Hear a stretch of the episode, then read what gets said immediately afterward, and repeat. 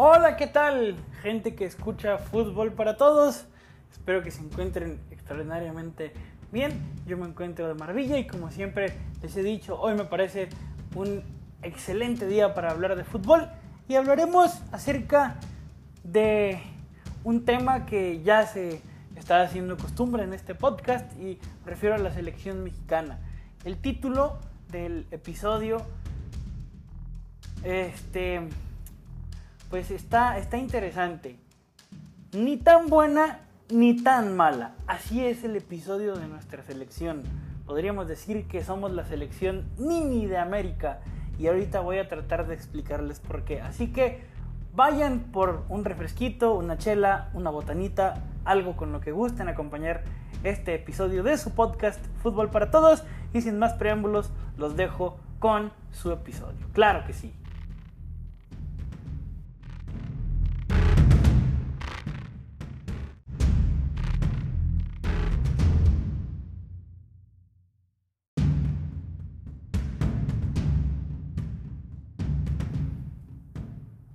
Como lo mencioné en el episodio, o en, más bien en la introducción del episodio, vamos a hablar sobre nuestra selección mexicana, que ahorita el tema está de moda, y voy a tratar de, dar un punto de vista. ¿Por qué el título del episodio? ¿Por qué, ¿Por qué digo que no tenemos una selección ni tan buena ni tan mala?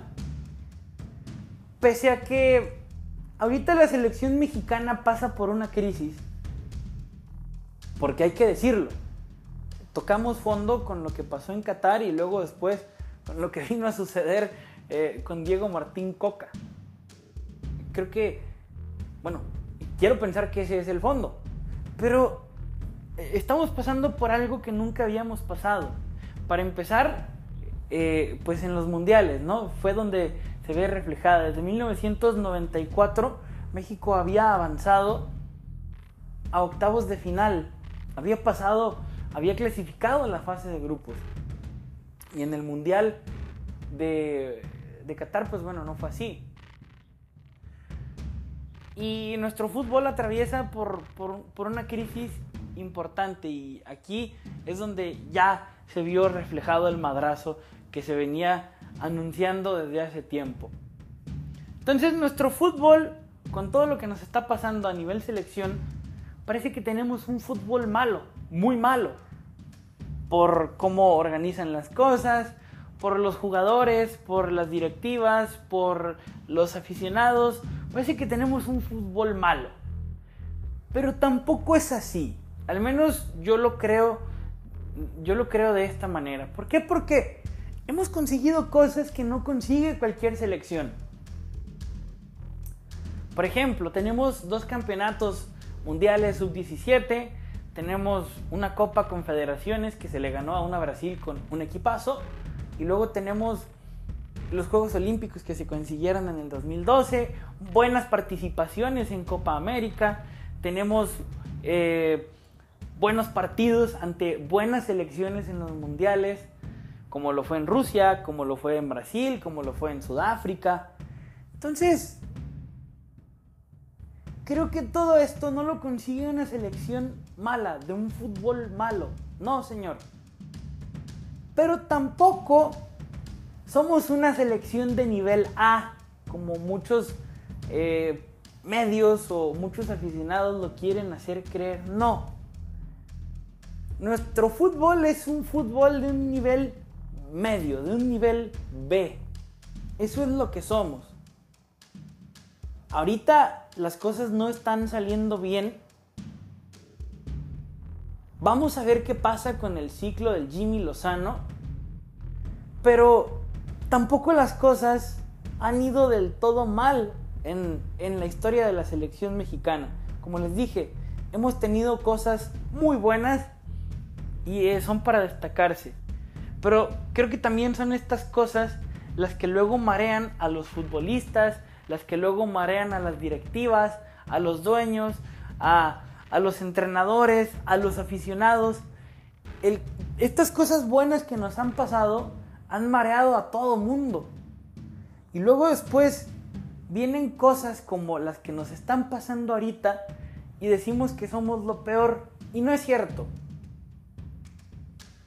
Cuando los directivos de la Liga Mexicana, de la Federación, cuando la prensa aprenda a ser objetiva, cuando nosotros como aficionados aprendamos a ser objetivos, creo que nuestro fútbol puede mejorar.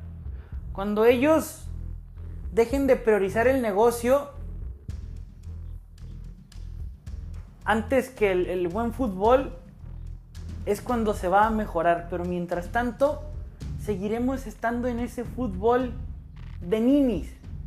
Así lo voy a explicar, en ese fútbol de ninis, porque eso, no somos ni tan buenos como dicen, ni tan malos como parecemos. Ese, ese podría ser la, esa podría ser la explicación para que la gente entienda a lo que quiero llegar. Porque por las crisis que estamos teniendo ahorita todos dicen que somos malos, pero luego cuando se gana somos muy buenos. Y no es así. Tenemos un fútbol eh, que nos merecemos porque como aficionados no somos eh, los mejores aficionados, no somos objetivos, no somos críticos y entonces las directivas y, los federativos hacen lo que quieran con nuestros equipos y con la selección. Si ellos hicieran las cosas de una manera distinta, podríamos estar hablando de otra cosa, pero hoy en día esa es nuestra realidad en el fútbol mexicano. A nivel selección y a nivel de clubes. Tenemos un fútbol de ninis. Así, así señores. Ni tan bueno ni tan malo. Esa es mi idea, esa es mi explicación. Lo he venido pensando hace días, he venido reflexionando un poquito. Porque estaba yo recordando, eh, por ejemplo, de aquella selección que ganó el, Olímpico en el 2012, que luego decían que era la selección que nos iba a llevar a más del quinto partido y pues casi por poquito ni siquiera se clasifica al mundial. Y sí, se tiene un excelente mundial, eh, pero luego después ya vimos lo que pasó con Holanda, pasó lo mismo de siempre.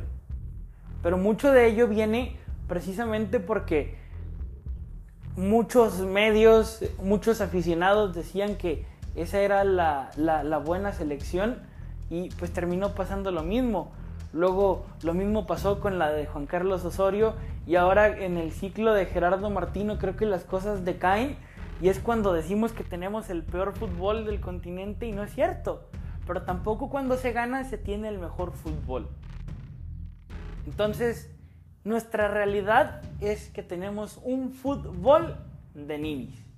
Esa es nuestra verdad y mientras no se acepte, tanto a nivel afición como a nivel jugadores, que ellos también tienen que aceptar ciertas cosas, como a nivel eh, de directivos, las cosas no cambiarán para nosotros.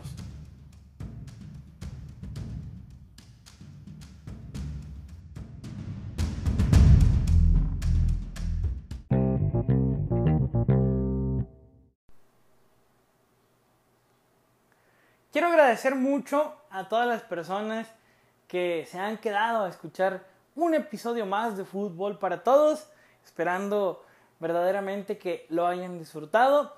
Yo, como siempre les digo, disfruté muchísimo al grabar.